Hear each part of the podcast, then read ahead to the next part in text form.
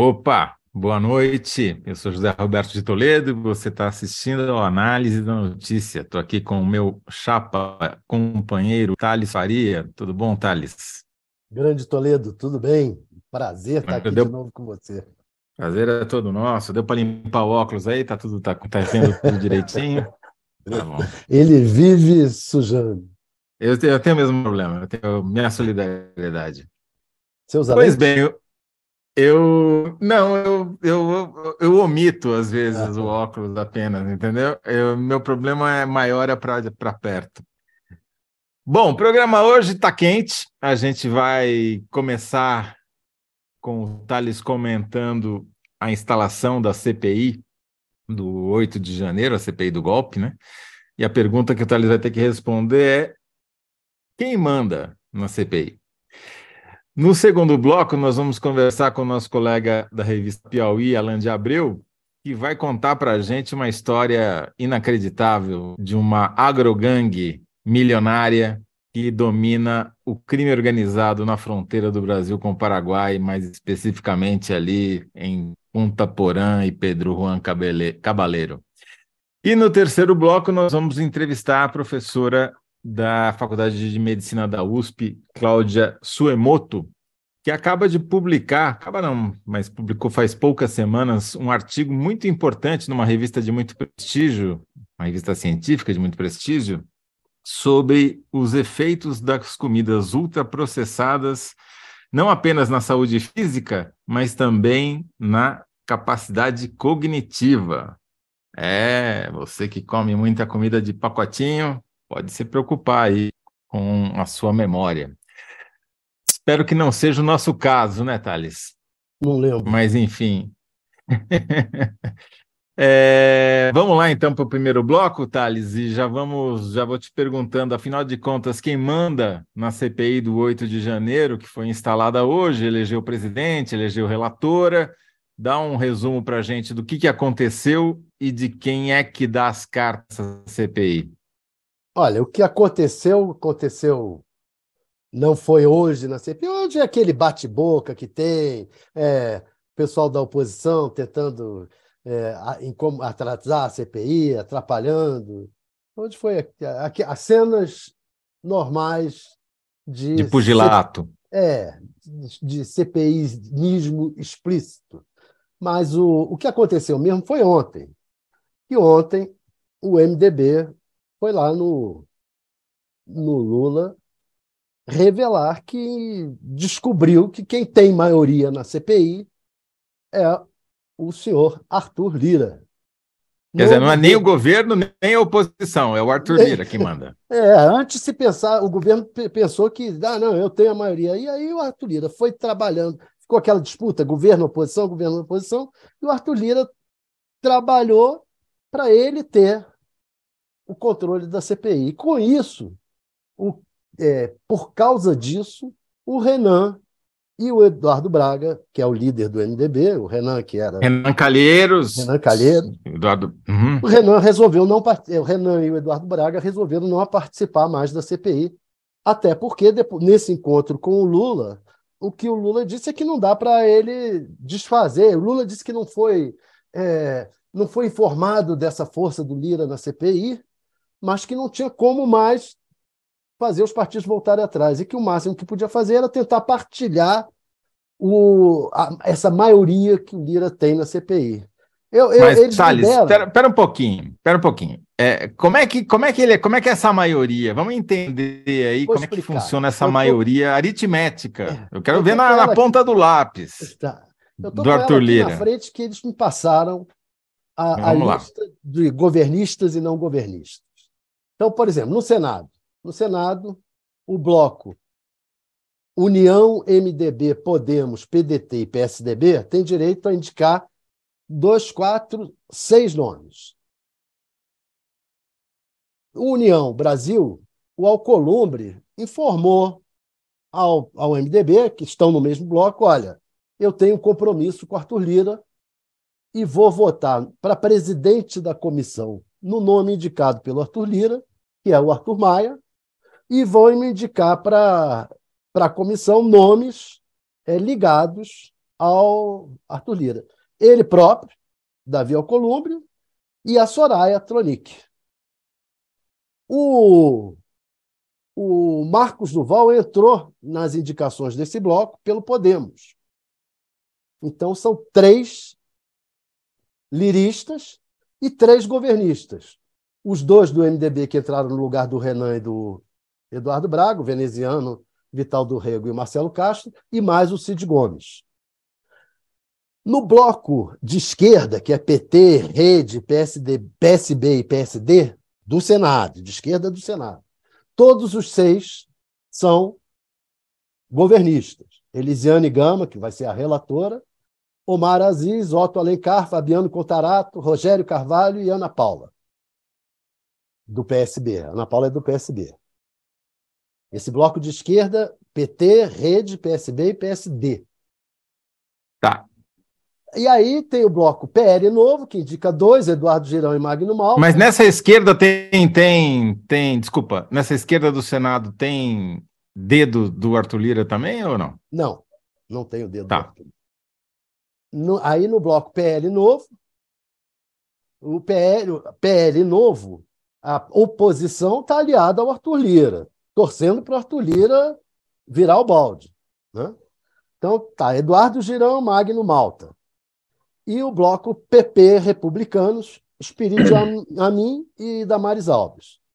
Ou seja, você tem aí dois, seis, oito, dois, quatro, seis, oito, oito governistas e três, cinco, sete Eduard, é, Arthur Lira. Liristas. É, liristas. Liristas. Líricos. Líricos. Líricos. Aí vem a Câmara. Na Câmara está o grande jogada do Arthur Lira. Por quê? Porque lembra que foi feito um bloco lá grande do MDB uhum. com o PSD e os republicanos. Com, é, esse bloco assustou o Arthur Lira porque tinha lá o Marcos Marcos Raimundo, Marcos Pereira. Presidente, presidente, do Marcos Pereira, presidente do Republicanos. Do Republicanos, que pode, que é candidato, pré-candidato à presidência da Câmara. Então, o Arthur Lira assustou, criou um blocão maior que esse, e uhum. que é o União Brasil, PP, PDT, PSB, Avante, Solidariedade, Patriota, PSDB e Cidadania. Esse uhum. blocão é quem mais vai indicar para a CPI, está indicando cinco, quem mais? Da Câmara, né? Cinco deputados. O que, que ele fez? Ele botou três liristas puros e dois que poderiam ser considerados do governo. Duarte Júnior, do PSB, PSD, PSB do Maranhão, e a Duda Salabert, do PDT. O, o que, mas ele botou como suplente o primeiro suplente é o Felipe Francischini. Lembra do Felipe Francischini? Sim. Bolsonarista. De pai radical. de nada saudosa memória. Exato. Então, é, o, o bloco tem o direito de tirar a qualquer momento o integrante da CPI. Uhum. Então, se algum desses, se, ele, se Arthur Lira precisar é, mudar esses dois do governo, ele muda e bota dele. Por enquanto, ele deixa lá. Ah. E, e aí tem o outro bloco, que é o MDB, PSD Republicanos, POD, PSC. Esse outro bloco ficou meio a meio. O MDB indicou o Rafael Brito, o PSD indicou o Paulo Magalhães, mas o, o Arthur Lira botou lá o Aloysio Mendes, do Republicanos, de, do Maranhão, e o Rodrigo Gambale, do Podemos. Bom. Ou seja, tem dois a, aí. A, o resumo da ópera, então, é Só que. falta mais um ele, pouquinho para essa contagem. Em todos esses blocos, ele manobrou para ter uma. uma que nem você fazer. É, aquele cara que, tipo, né, aquele empresário que com 5% das ações é, com a maioria das ações que, de uma empresa só tem 5%, consegue ter o, o controle do capital. Né? Ele foi Exato. tendo maioria em cada um desses blocos pequenos Sim. e a soma vai dar a maioria, é, mas ainda não fechou a conta. O que, que falta? Falta o PL, que tem três liristas, naturalmente, né? e tem o bloco de esquerda, que é PCdoB, PT e PV, que aí a, a grande esperança do, do, do, dos renazistas era colocar ali, por exemplo, Lindbergh Farias, colocar nomes. O Arthur Lira vetou num telefonema do, da liderança da, do, do PT, com a liderança PT? do PT, da liderança na, do PT na Câmara. Na Câmara e no Senado. Uhum. E no Senado, a, o, o, Renan e o Eduardo Braga participaram desse, viram, ouviram, ficaram no Viva Voz ouvindo essa conversa deles, quando a liderança do PT informou os nomes, e não tinha o Lindbergh. Aí o, o, o, o pessoal do Senado disse: Mas por que, que o Lindbergh não está aí? Ah, o Arthur Lira disse que se ele entrar, vai ficar, vão ficar ânimos muito acirrados. Então a gente resolveu não colocar o Lindbergh. Ou seja, ele vetou o Lindbergh Farias, vetou o nome dentro do PT. Quer dizer, o, o poder do Arthur Lira não se restringe aos blocos, ao Arenão que ele comanda, aos outros blocos que ele usa como satélite, mas ao PT, onde PT. ele está vetando nomes para participar da CPI. É. Sensacional. Lembre-se que o Arthur Lira, com orçamento secreto, disse que deu verba até para deputados do, do, do, PT, da esquerda, do PCdoB, etc. Bem, uhum. isso. Então, tem três aí do PT, que tudo bem, são governo, mas são concedidos pelo Arthur Lira. E tem a Érica Hilton, que é do PSOL. Essa, é, o governo conta como voto a favor do governo. Nesse caso. Ou seja, PSOL. então, a, a, moral da história. E daí ele conseguiu eleger o presidente, que é a chapa dele, certo? É, e ele ficou com 15 votos assegurados, mas é, cinco governistas que entraram com seu aval. Três da uhum. esquerda do PT e dois do PSD, B, PSB e do PDT, que ele pode tirar a qualquer momento, porque são do blocão dele. Uhum. Então, quem tiver são 32 é, integrantes. Quem tiver mais de 16 tem a maioria. Ele tem 15, podendo chegar a 20. Entendi. Seja, e isso tem... ele. Quer dizer, é, além de ter feito presidente, ele tem uma maioria virtual, significa que virou mais um instrumento de chantagem do Arthur Lira em relação ah, ao governo. Não bastasse a falta de votação da Câmara e a nomeação de relatores, agora ele tem a CPI na mão. O Renan Calheiros me contou o seguinte: é, na Câmara, os nomes do Podemos, União Brasil, PDT, PP, PSB, PSDB, republicanos, foram indicados com a participação do Lira. Eles negociaram, aí é que está outro pulo do gato, a composição de quatro CPIs para entrar em quatro CPIs. Nos partidos onde não conseguiam indicar, ele exerceu o poder de veto, no caso o PT. Então ele passou a ter, não é só o poder na CPMI, ele passa a ter poder em quase todas as CPIs que estão no Congresso. Uhum. É uma loucura. Ou seja, o governo vai dançar dobrado com Exato. Arthur Lira nos próximos meses, que os elementos de chantagem só fizeram aumentar nessas é, negociações. A única salvação que eu vejo para o Lula é a economia. Se a economia for muito bem, eu acredito que o Centrão, Centrão uhum. não costuma brigar com os fatos. Se a economia está bem, a população está a favor do Lula, está tudo bem, o Centrão vai lá e se rende e aceita o naco do poder que lhe der e tudo bem. Agora, se a economia não for, for assim, nesse. Como está agora, nesse rame-rame, aí o Centrão vai comer com Lira, vai comer pedaços. Bom, a gente já estourou o nosso tempo, tá? Responda aí, então em 75 caracteres quem manda na CPI do 8 de janeiro.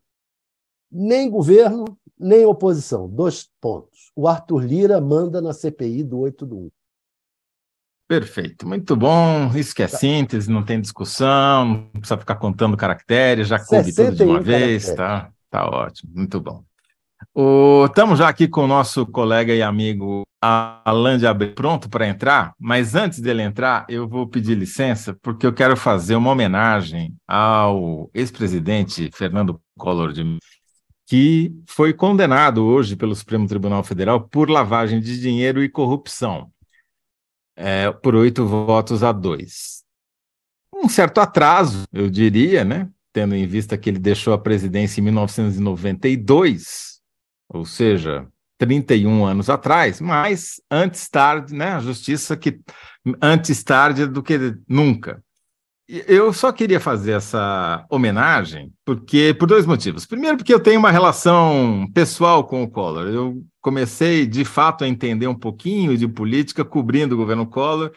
Foi uma situação é, muito inusitada, porque eu era bem jovem, tinha 24, 25 anos, mas já estava editando a coluna painel da Folha. E a Folha era o jornal que fez a única cobertura realmente crítica à eleição do Collor e depois que ele tomou posse ao governo Collor. E o Collor se mostrou, já naquela época, o começo, o ovo da serpente que viria desembocar depois no bolsonarismo. Já estava tudo ali, o mapa já estava desenhado, o protofascismo começou com o Collor manipulação, desinformação, manipulação dos meios de comunicação, populismo de direita, todos os elementos quase todos estavam ali.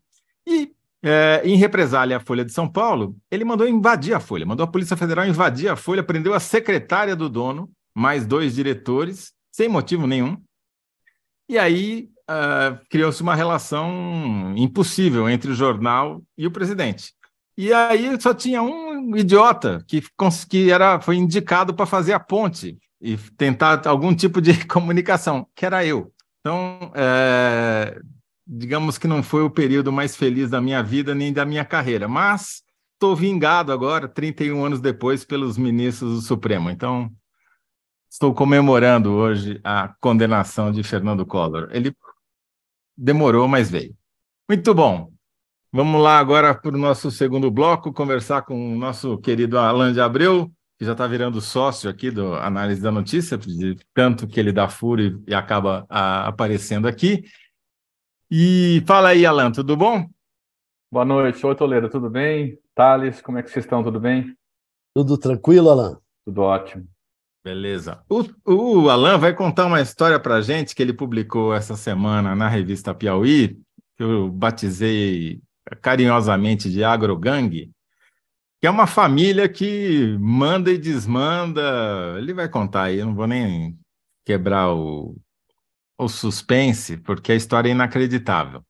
Mas antes, desculpa, Alan, é, eu tenho que fazer o comentar aqui quais foram as respostas que o nosso público deu para a pergunta do quem manda na CPI, que vai disputar com a escolhida aqui pela produção, vai disputar com o Thales a nossa enquete. Então, a Rosane Arroxo respondeu: está confuso isso, ainda terá duas vice-presidências? Marisa Laterza, quem manda é o Centrão, mas acho que só vai ser palhaçada, ninguém quer apurar nada.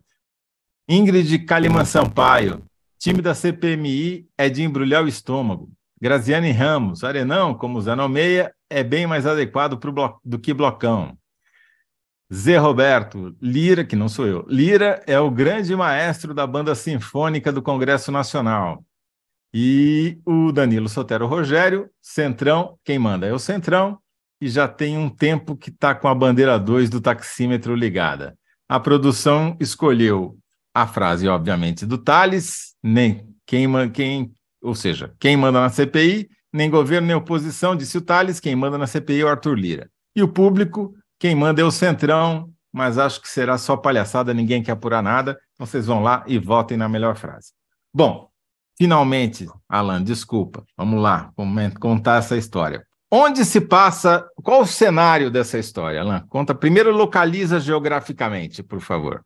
Sim, Toledo. O cenário é a fronteira Brasil-Paraguai, não a fronteira mais conhecida pelo, pelo comércio popular, que é a cidade de Leste Foz do Iguaçu, né? Acho que o brasileiro está mais familiarizado com, com, com, esse eixo, mas um pouco mais ao norte, é, que é a divisa com, do, do Paraguai com Mato Grosso do Sul. Né? E, e essa região é vital para você entender o crime organizado no, no Brasil. Você precisa entender o que acontece naquela região, porque os grandes males do tráfico de drogas e de armas é, começam naquela região. Né? É, então, isso é, é, histórico, tem um fator histórico, né? que come, é, essa, essa, essa questão é, começa nos anos 70, com o contrabando de café, que hoje sou algo né, pueril, né? mas isso era muito comum naquela época, anos 70, 80, e depois evolui para o tráfico de drogas e armas, como a gente vê hoje. Né? E lá no início. Alan, vale a pena explicar um pouquinho. Sim. Uma, o, o, é uma fronteira seca, né? Uma Ou seja, não seca. tem, não tem rio, né? É, tem duas cidades que são a mesma cidade, é um conglomerado urbano, né? Exato. E é tem uma, uma rua, rua uma avenida que divide os dois países, né? Você tá uma avenida de um lado o Brasil, do outro lado o Paraguai. Realmente é um é um é um, é um, é um conurbado urbano único, né? É, Quer dizer, é, é, muito poroso, é muito fácil trafegar de um lado para o outro, não é isso? Extremamente, e, extremamente. E você tem fazendas de brasileiros dos dois lados da, da fronteira, não é isso? Exatamente, tem, tem, é o caso dessa família que a gente vai, vai falar. Então explica ah, qual, quem é, é essa família e qual o papel dela. o crime nessa região. Uhum. Família Mota. Família Mota começa com o Joaquinzinho, é um baiano que, que migra para aquela região nos anos 60, e começa a contrabandear café, ganha muito dinheiro com isso. Depois ele, ele claro, como todas as outras, a família é, aproveita a logística do, do contrabando de café para trazer drogas, contrabando e de eletrodoméstico, eletroeletrônicos, né, e uísque para o Brasil. É, o, essa família já está na terceira geração, portanto, lá em, em, na, naquela região de Ponta Porã, e uma família, uma família que tem muita influência política e econômica lá, isso é inegável, desde aquela época, né? É, e então é, a, a, polícia é, é, é, já havia feito operações contra outras famílias. Acho que travou, Alan. Travou? Volta, Alô? Cê, cê, oi, oi. Você travou um pouquinho. Você estava falando tá a polícia, aí travou a polícia já tinha feito operações contra outras famílias que também é, é, protagonizam o crime naquela região, mas é, contra essa especificamente, não.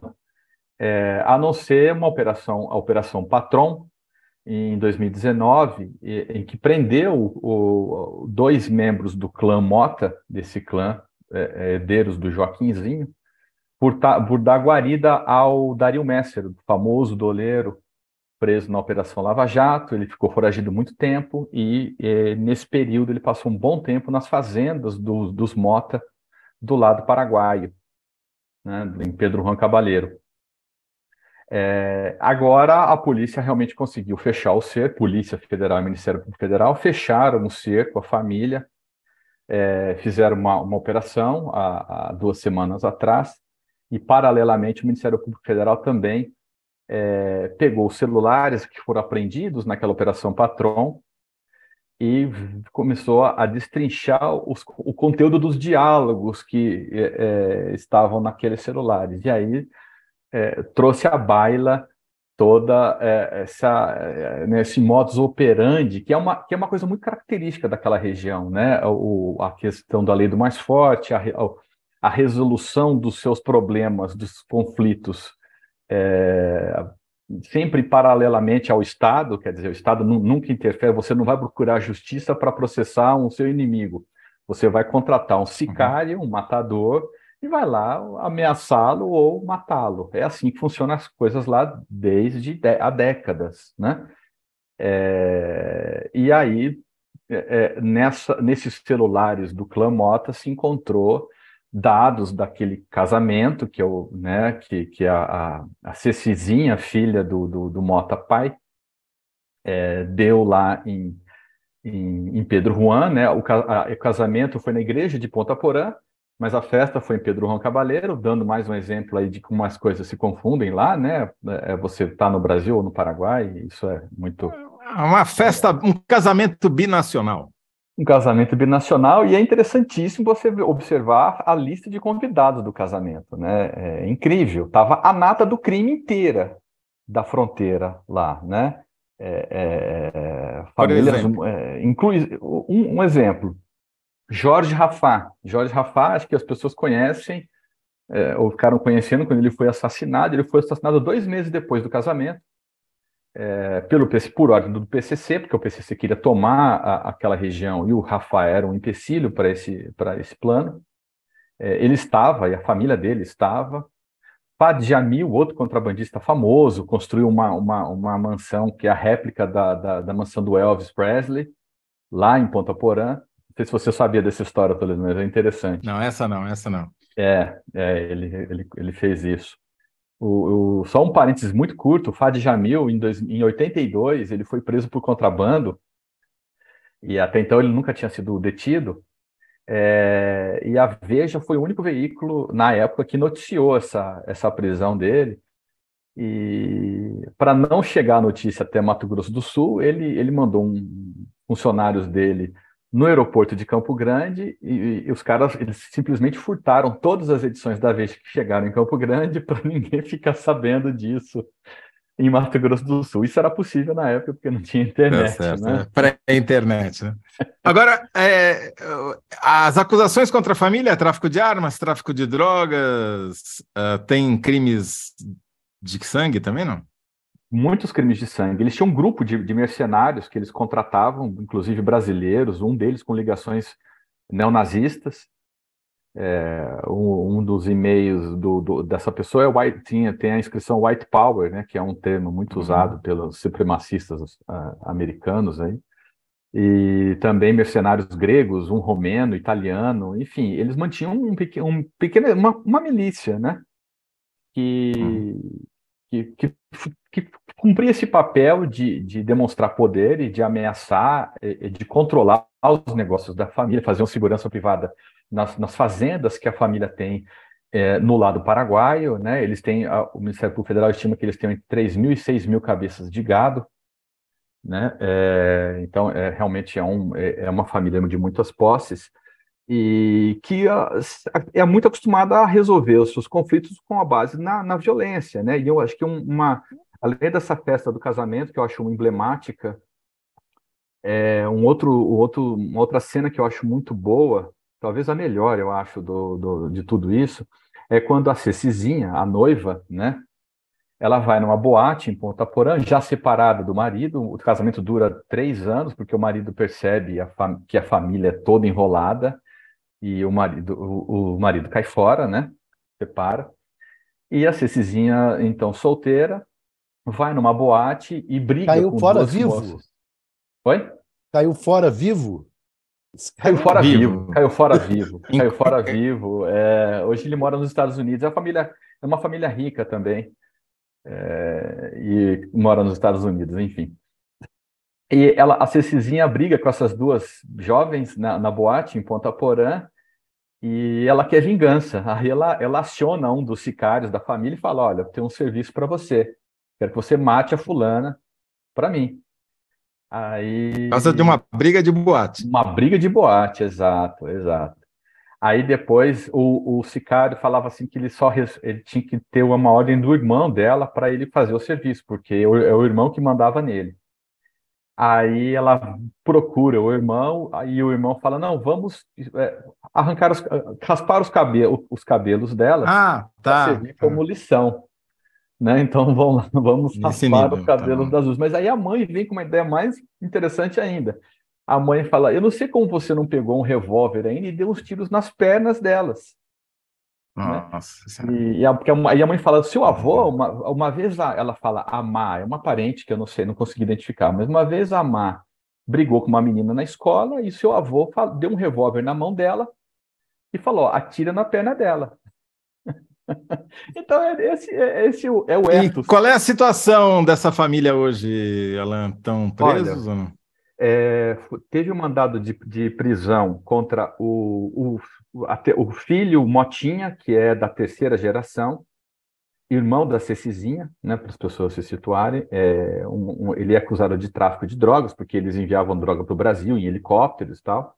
Ele está foragido, ele, a operação vazou para ele, porque a família, desde a época da, do caso Dario Messer, a, já se sabia que a família Mota pagava muita propina para polícia, para policiais paraguaios, então certamente a, a, a operação vazou para a família e ele conseguiu fugir. É, e os outros respondem em liberdade. Né? Todos moram no Paraguai, certamente estão no Paraguai, nenhum fica do lado do Brasil quando essas coisas se complicam, vamos dizer assim. Ou muito seja, bem. Então, então, muito bem, obrigado. É, exato. É.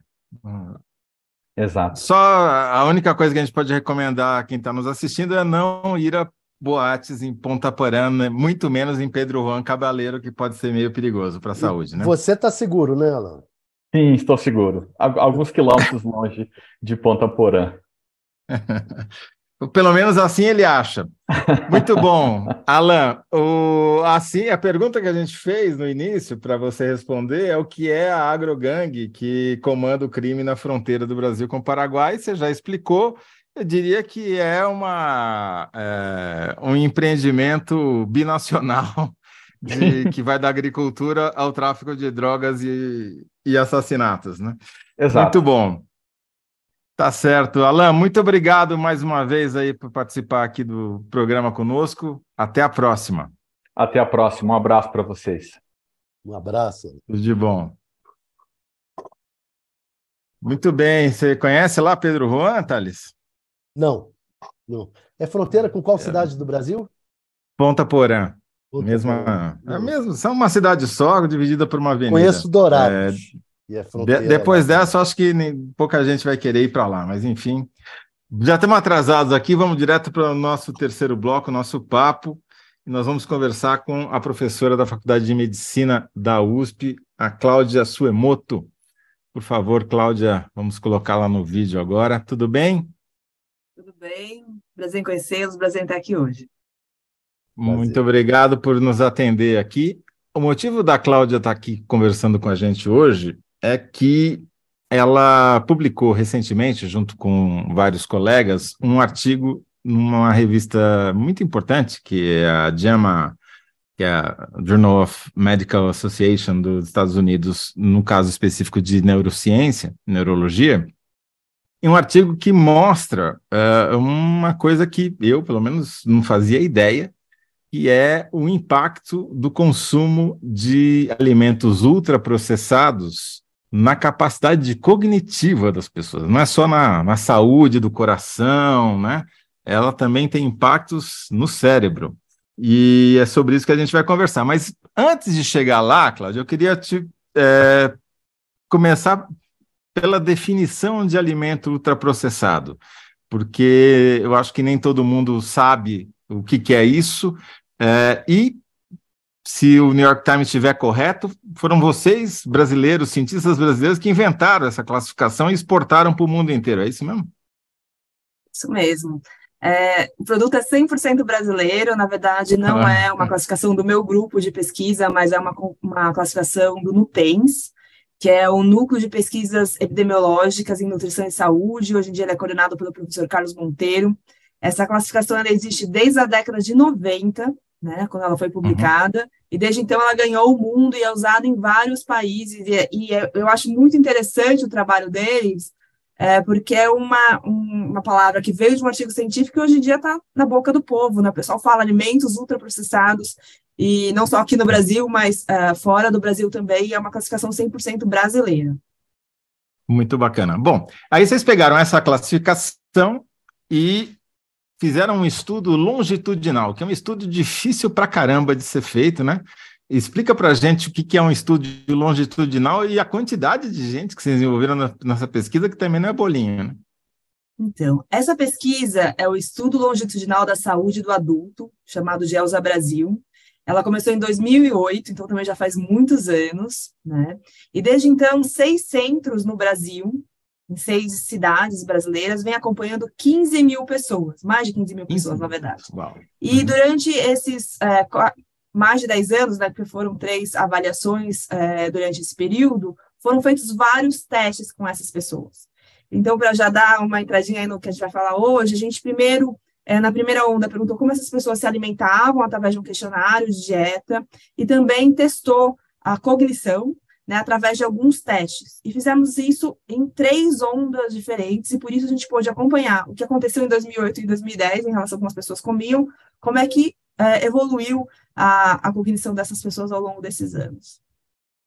Perfeito. Quer dizer, e aí, nessa primeira, nesse primeiro questionário que vocês perguntaram o que, que elas comiam, vocês enquadraram em três grupos, né?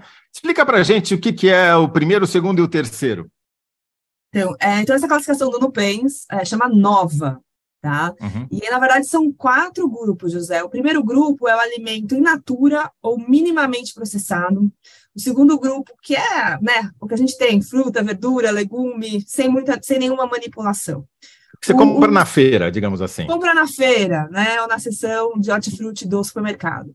O segundo grupo é os alimentos culinários processados, que é o azeite de oliva, são os vários temperos que a gente tem, o orégano, a cúrcuma, né? eles passam por um processamento de centrifugação, estruturação, mas é mínimo, tá?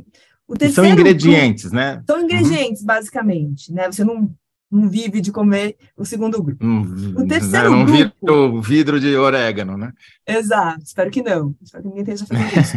o terceiro grupo são os alimentos processados, tá? Que são, são alimentos que sofreram um processo de industrialização, mas muito pequeno. Exemplos, o atum em conserva, a fruta em calda, o pêssego em calda, né? minimamente processados, uhum. né? Desculpa, minimamente processados. Açúcar, por exemplo, entra nesse grupo? Açúcar, boa, muito boa, uhum. isso mesmo, né? O próprio feijão, o arroz, quando eles passam por algum processo, né, de embalagem, etc., também é considerado processado, por, né? Não é grande coisa, mas é. E, finalmente, o vilão da história, que é o quarto grupo, que são os alimentos ultraprocessados, tá? São alimentos que são, que são é, o ingrediente dele a princípio, vem do primeiro grupo, mas ele sofre um processo grande de industrialização. Tá? Isso inclui a adição é, de gorduras, de emulsificantes, é, de corantes, de emolientes, que tem como finalidade principal transformar que o alimento dure muito. Então, tudo que fica lá no supermercado dura meses. Já é uma boa uhum. dica que é ultraprocessado. O segundo, é, a segunda tentativa ao ultraprocessar um alimento é fazer com que ele também seja muito lucrativo. A gente pega um pouco do natura e acrescenta é, outros produtos que vão fazer que não só ele dure muito, mas o custo é pequeno. E uma terceira característica do alimento ultraprocessado, que também é bastante vantajoso para a indústria, é o fato de que ele é altamente palatável, né? Então, ele é muito doce, ele é muito gorduroso, aquela coisa que a gente tem vontade de comer porque o nosso cérebro tem uma certa é, craving, né? Quer aquilo é, do ponto de vista. É, mas ele tem baixa densidade nutricional, ele não é nutritivo, ele não faz bem para a saúde. Quer dizer, se eu entendi bem, o ultraprocessado é tudo aquilo que você não consegue fazer na, na cozinha da sua casa.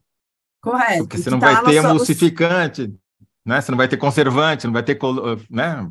Nada, nem elementos químicos para colocar na receita. Né? Duas dúvidas. Pois não. Mussarela é ultraprocessado? É consider... Boa pergunta. É considerado do grupo 3, processado, né? Não é Você não fica... É, não, não é ultraprocessado. A mussarela, ela fica na tua geladeira por um tempo, mas você não vai conseguir deixar que ela fique três meses lá. Ela vai ficar verde, vai mofar, etc. Então, acho que essa é a boa... Existem duas maneiras de identificar. A primeira é além do rótulo, que é uma coisa que a gente realmente precisa é, divulgar para a população que eles precisam fazer isso, né? E, e, a segunda é ver quanto tempo ela dura na, na sua dispensa, na sua geladeira. Tudo que dura muito não é um bom sinal. E o vinho? O vinho ele é considerado um alimento processado, né? É claro que ele depois de embalado, desculpa, depois de engarrafado e aberto, né? Ele não dura tanto tempo, mas ele dura mais tempo porque ele passa por um processo é, de conservação quando bem uhum. fechado. É, Toledo, se cuida aí com o vinho, hein? Não, beleza. Não, mas já vi que, que qual é a sua dieta, né, Thales? Já deu para ter uma ideia aí, cara que vive à base de vinho e mussarela. Mas, professora, a gente então pode resumir dizendo o seguinte: se você abrir um saquinho para comer, você já está com grandes chances de ter um alimento ultraprocessado na mão, né? Porque e que e aquilo não precisou ir para a panela, né? Você já abriu, já comeu direto, é uma grande dica de que aquilo um, um batata frita de saquinho, salgadinho, é, por aí vai. Por aí vai.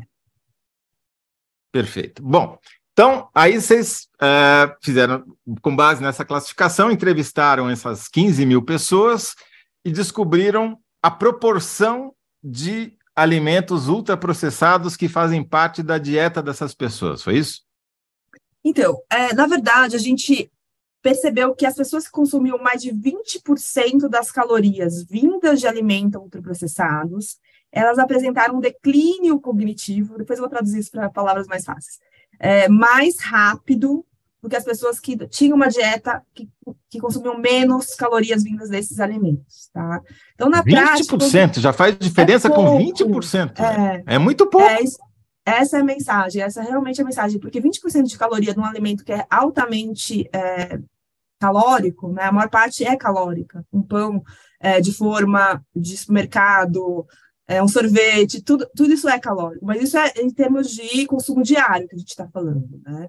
Então, é esses números que a gente tem na nossa pesquisa. E essa pesquisa foi muito. Agora eu vou dar mais detalhes, eu fiquei, já fiquei preocupado. Você falou pão de forma. Quer dizer, então, que o pão que você compra na padaria não é ultraprocessado porque ele mofa, né? Depois de três dias você não consegue mais comer o pão. Mas o pão de forma fica lá, né? Um mês, se precisar, e ele não. Já é, quer dizer, já, enca... já cai nesses, nesses 20% aí que vão comprometer a tua cognição.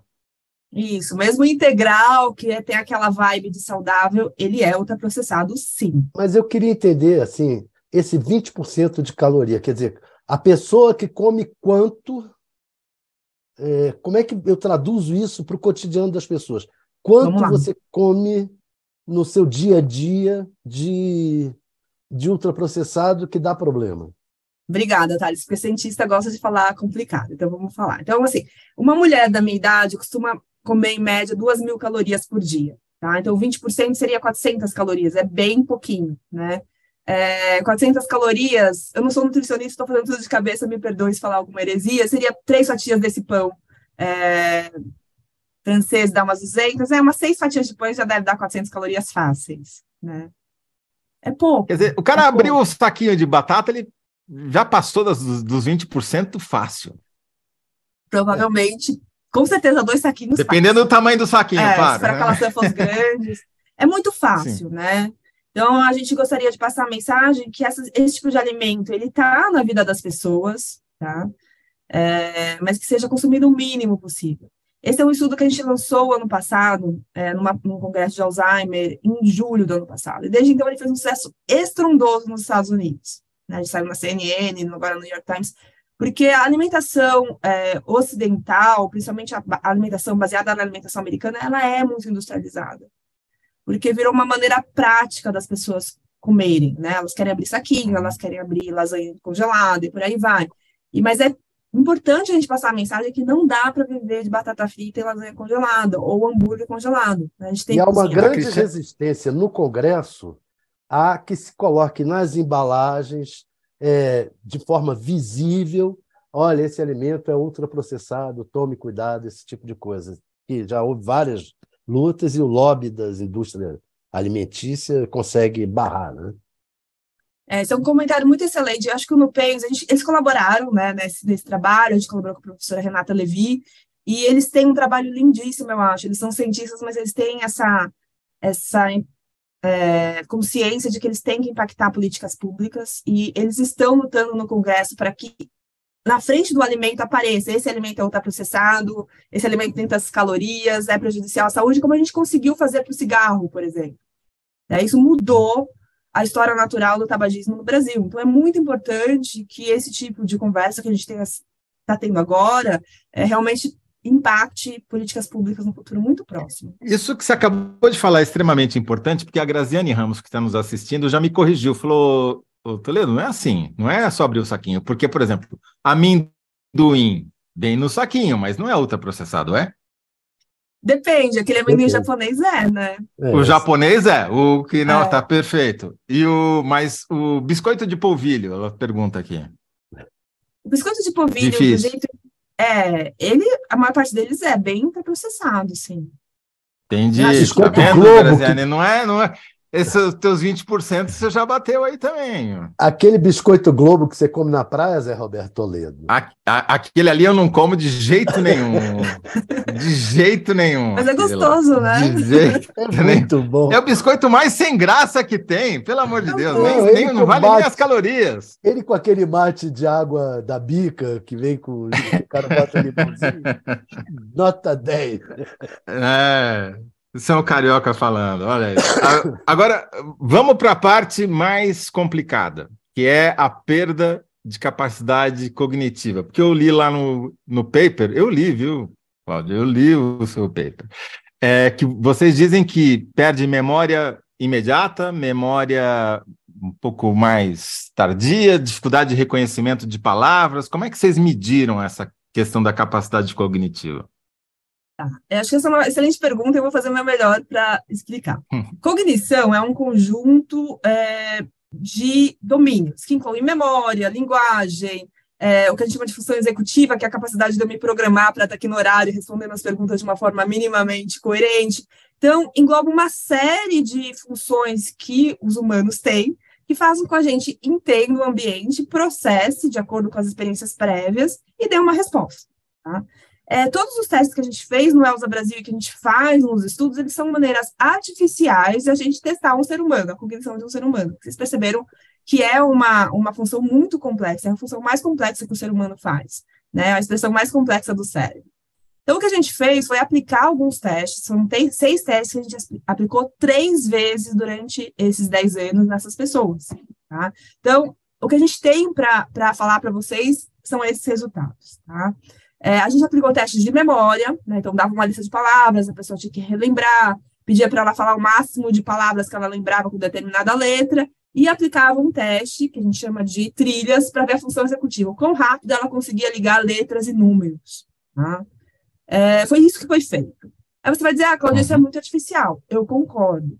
Concomitantemente com o nosso artigo, os chineses publicaram um, um, um outro estudo mostrando o outro lado da moeda, que as pessoas que comiam muito ultraprocessados, depois de um tempo grande, né, de observação, algumas delas desenvolveram demência. E as pessoas que comiam mais ultraprocessado desenvolveram mais demência. O que eu estou chamando de demência? Hum. Provavelmente doença de Alzheimer, é, demência vascular, que é uma demência secundária a derrames, né? Então, são dois estudos que eu acho que se complementam. Um é da testagem, uhum. a gente vê como é que as pessoas vão piorando é, o desempenho dela nos testes, e esse teste e esse outro estudo mostrando o desempenho é, com maior associação com demência. Eu li, mas precisa ver se eu entendi, né? Porque são duas coisas diferentes. É, se eu entendi corretamente, o que vocês dizem no estudo é que aumenta, quanto mais a pessoa come uh, alimentos ultraprocessados, ali acima dos 20% das calorias que ela ingere todo dia, maior a velocidade com que ela tem uma perda cognitiva. É isso? Quer dizer, você, o seu cérebro envelhece mais, rap, mais rapidamente, para fazer um português. Correto. Seu desempenho ao longo do tempo vai piorando numa velocidade maior, né? Então você vai ficando mais lento. E aí eu vou falar, já dar o spoiler do resultado final, né? Existem várias funções, memória, linguagem, essa que chama de função executiva, e o que a gente piorou, né, que as pessoas pioraram, quem consumia mais ultraprocessado, é que elas tiveram uma, uma, um declínio mais rápido na função executiva, que faz todo sentido, tá? Eu vou explicar por quê. Função executiva é realmente esse teste de que elas tinham que ligar números e letras, que é uma medida do quão rápido a gente consegue planejar e executar tarefas. Tá? E a gente sabe que esse tipo de atividade do cérebro está muito relacionada com é, lesões é, vasculares, né? Tipo pequenos derrames que são imperceptíveis, etc. Eu não sei se é isso que as pessoas têm, eu teria que fazer um outro teste que chama ressonância, né, um outro exame, mas acho que faz muito sentido com o que a gente já sabe da associação entre ultraprocessados e doença cardíaca, doença cardiovascular. Né? Porque uhum. é, me pergunta se está ficando muito viagem, mas assim, é, existe já uma associação que quem consome mais ultraprocessados tem mais doença cardiovascular, tipo infarto, e provavelmente Uhum. É, quem come mais ultraprocessados tem maior lentificação, né, tem maior declínio cognitivo, principalmente por lesão vascular cerebral também. Faz todo sentido para a gente. Perfeito. Quer dizer, o que esse estudo longitudinal, difícil de fazer, raro no Brasil, que é sempre bom elogiar. Aliás, vocês têm financiamento do CNPq e de quem mais? Esse estudo tem financiamento do CNPq e do Ministério da Saúde, é um estudo grande que, graças a Deus, tem um apoio há muitos anos. É, é, bom dar o crédito, né? Porque quem sabe assim eles se animam a financiar mais pesquisa, né? Mas, enfim, é, esse estudo ele mostra essa associação entre as duas coisas. Ele não vai estudar o mecanismo, que é isso que você começou a especular aí com base uhum. em outros, é, de como é que é o caminho para sair da, da ingestão da batata frita até a perda de capacidade de programar, que está na hora, no lugar certo, na hora certa, né? É, eu estava vendo esses dias também outro estudo mostrando justamente isso, que é, havia há uma correlação também entre as doenças é, cardiovasculares e é, quem tem mais doença cardiovascular também tem mais problema cognitivo, tem mais risco de ter pro, pro, problema cognitivo. Então, é, o caminho você acha que é esse, então? Você come, aquilo vai piorar a sua condição cardiovascular, você vai estar tá mais sujeito a sofrer um, um, um, AVC, ou ter um ataque cardíaco, ou qualquer coisa do gênero, ou ter uma inflamação geral do organismo que vai prejudicar o cérebro num segundo momento. É mais ou menos essa a ideia. Sim, eu gostei bastante da palavra especulando, porque é exatamente isso que todos nós estamos tá. fazendo. É, esses, todos esses estudos, é, esse dos, dos chineses, o nosso. Tem mais um outro americano que foi publicado no período de menos de um ano. Então, é tudo especulação mesmo. Né? O próximo uhum. passo é ver, através de exames de imagem, o que está acontecendo nas artérias do cérebro. A gente tem como fazer isso hoje. Né? É, e só para também dar o crédito a quem merece, a FAPESP, que é a Fundação de Amparo à Pesquisa do Estado de São Paulo, acabou de financiar o ELSA para fazer também ressonância dessas pessoas. Então, a gente vai poder dar ah, essa resposta legal. no futuro é, a médio prazo. Então, é esse o mecanismo. Ou é, como já expliquei, através de um mecanismo vascular, ou realmente, como foi falado, isso existe também essa especulação para outras doenças, através de inflamação. A gente acredita que essas, é, esses alimentos são altamente inflamatórios, né? Para o organismo humano, justamente porque eles contêm muito conservante, emoliente, é, corantes, coisas que não são para a gente estar tá comendo, na verdade. Né? Embora seja uhum. permitido, uhum. não é, não pode ser a base da alimentação de uma pessoa. E quando que é mais crítico você consumir esse tipo de comida é, ultraprocessada? É na infância, é na juventude, é na meia-idade ou quando você já passou dos 60? Quando que é mais perigoso, digamos assim, para esse efeito é, cognitivo? Eu vou especular de novo, porque essa resposta tá. não tem, tá? O Elsa Brasil é um estudo muito interessante, porque mais da metade das pessoas é, em 2008 e 2010 tinham por volta de 50 anos, ou menos, tá? Então, vai de 35 a 74, com a maioria por volta de 50 anos. Então, é um estudo que dá, pra, de certa forma, para responder, porque grande parte era de meia idade, né? É, e mesmo assim, nessas pessoas, a gente observou um efeito deletério.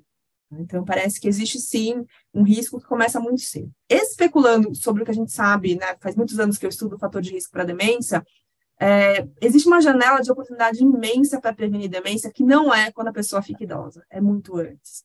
É, provavelmente a maior é, janela de prevenção para demência acontece 20, 30, 40 anos da doença se manifestar.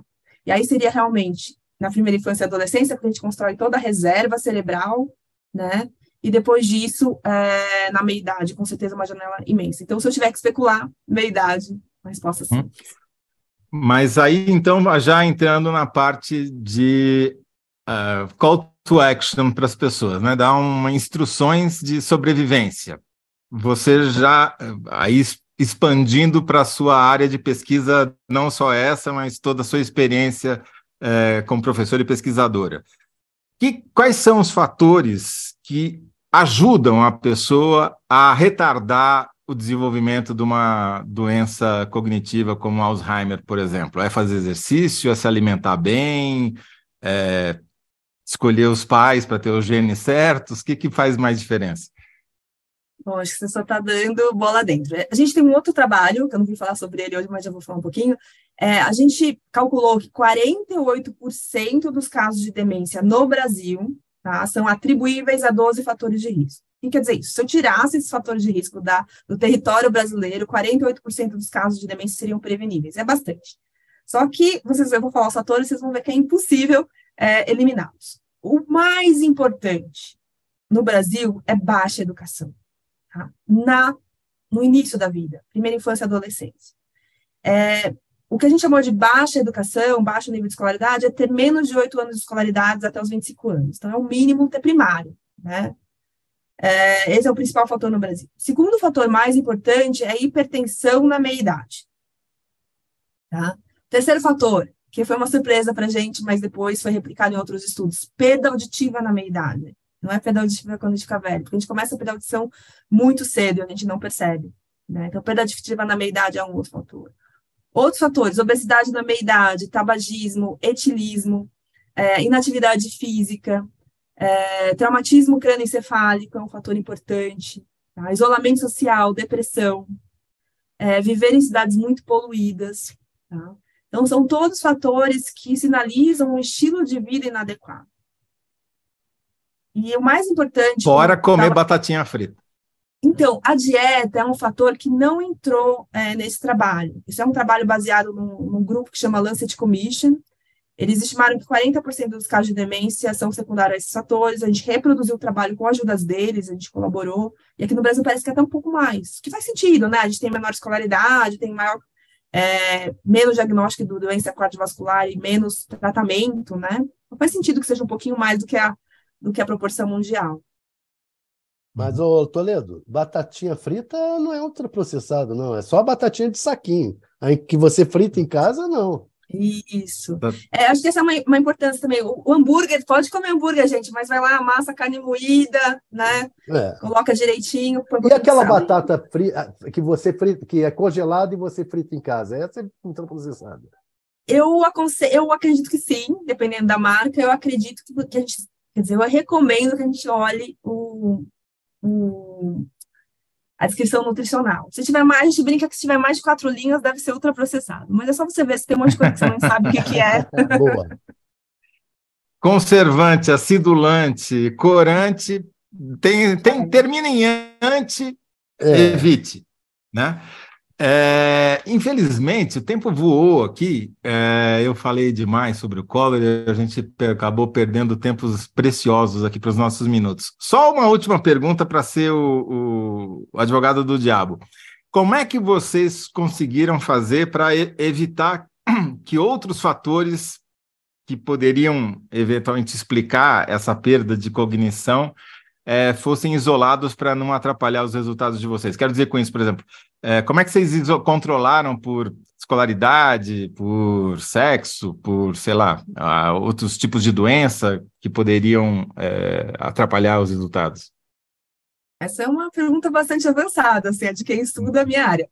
É, esses estudos longitudinais, eles são observacionais. A gente não está fazendo nenhum tipo de intervenção, né? Naquele cientista maluco que fica intervindo. A gente está olhando e fazendo análises estatísticas. O que a gente faz, é, José, é controlar do ponto de vista estatístico, usando métodos avançados, né, computacionais, é, a gente equaliza. É como se todo mundo na população tivesse a mesma idade, a mesma, o mesmo sexo, a mesma escolaridade, o mesmo hiper, nível de hipertensão, atividade física, etc, etc, etc. A única coisa que difere do ponto de vista matemático é o consumo de ultraprocessados. É isso que a gente faz é através de análise. Perfeito. E aí, a, a resposta final, em rapidinho, é o seguinte: a gente só vai ter certeza do efeito do ultraprocessado o dia que a gente fizer um experimento científico. A gente pega mil pessoas, 500 pessoas comem super bem, 500 pessoas se entucham de ultraprocessados e a gente vê, depois de muitos anos, o que acontece. O que provavelmente é não possível de fazer com as pessoas, né? Controlar o que elas comem durante muitos anos. Acho que o comitê de ética não vai aprovar não essa daí, né? Mas, é, mas, de alguma maneira, você já tem um experimento natural em curso, né? Porque tem várias pesquisas, até a gente fez uma série de reportagens quando eu estava na Piauí, mostrando como aumentou a obesidade infantil, graças justamente ao. especialmente durante a pandemia, porque elas estavam comendo muito ultraprocessado, que era mais barato, e, enfim, várias, por várias razões. Né? Acho que essa nova corte aí, infelizmente, se acompanhada, vai revelar esses efeitos. Né? É, infelizmente. Muito bom, Cláudia, muito obrigado por estar aqui conosco. A pergunta que a gente fez originalmente é, era uma pergunta complexa, porque era como que eh, esse conceito de alimento ultraprocessado criado no Brasil é, viajou o mundo, né? De alguma você já contou isso, mas eu acho que o que importa dizer aqui, então, acho que o título, a síntese aqui, eu diria que é outra. Que, é, daí você vai me corrigir, por favor, porque provavelmente eu vou falar bobagem. Mas é que é, cuidado com o que você come, olhe o rótulo e evite a tudo aquilo que tenha mais de quatro linhas para explicar o que, que você está comendo, né? Isso mesmo, excelente. Cozinhe mais, cozinhar não é um bicho de sete cabeças, né? Acho que a gente precisa passar essa mensagem também. É mais barato e é melhor para a saúde. Faça a sua própria comida, né? Talvez esse é um título bem mais fácil, né? Bem mais curto, não precisa explicar nada. Faça a sua própria comida e esqueça a, a, a comida de saquinho. Muito bom. Cláudia, muito obrigado mais uma vez. A gente vai voltar a te explorar futuramente aqui, sempre que aparecer um termo, um termo correlato, um tema correlato, e se você tiver novas pesquisas, por favor, avise. Muito obrigada pelo convite, foi um prazer. Valeu, obrigado. Thales, tem uma boa notícia para você. Apesar da mussarela e do vinho, você ganhou aqui a, a enquete, entendeu? Você ganhou de 66 a 33. Nas respostas acharam, as pessoas acharam que a sua, res, sua resposta foi melhor, ou seja, quem manda na CPI do 8 de janeiro? Nem governo, nem oposição, quem manda na CPI é Arthur Lira. Eu no ainda segundo não bloco, completamente senil, não comi tanto alimento processado. Há esperança, há esperança. Esperança. No segundo bloco, a síntese ficou agrogangue empreendimento binacional que vai da agricultura ao tráfico de drogas e assassinato. E no terceiro bloco é faça sua própria comida e evite a de saquinho.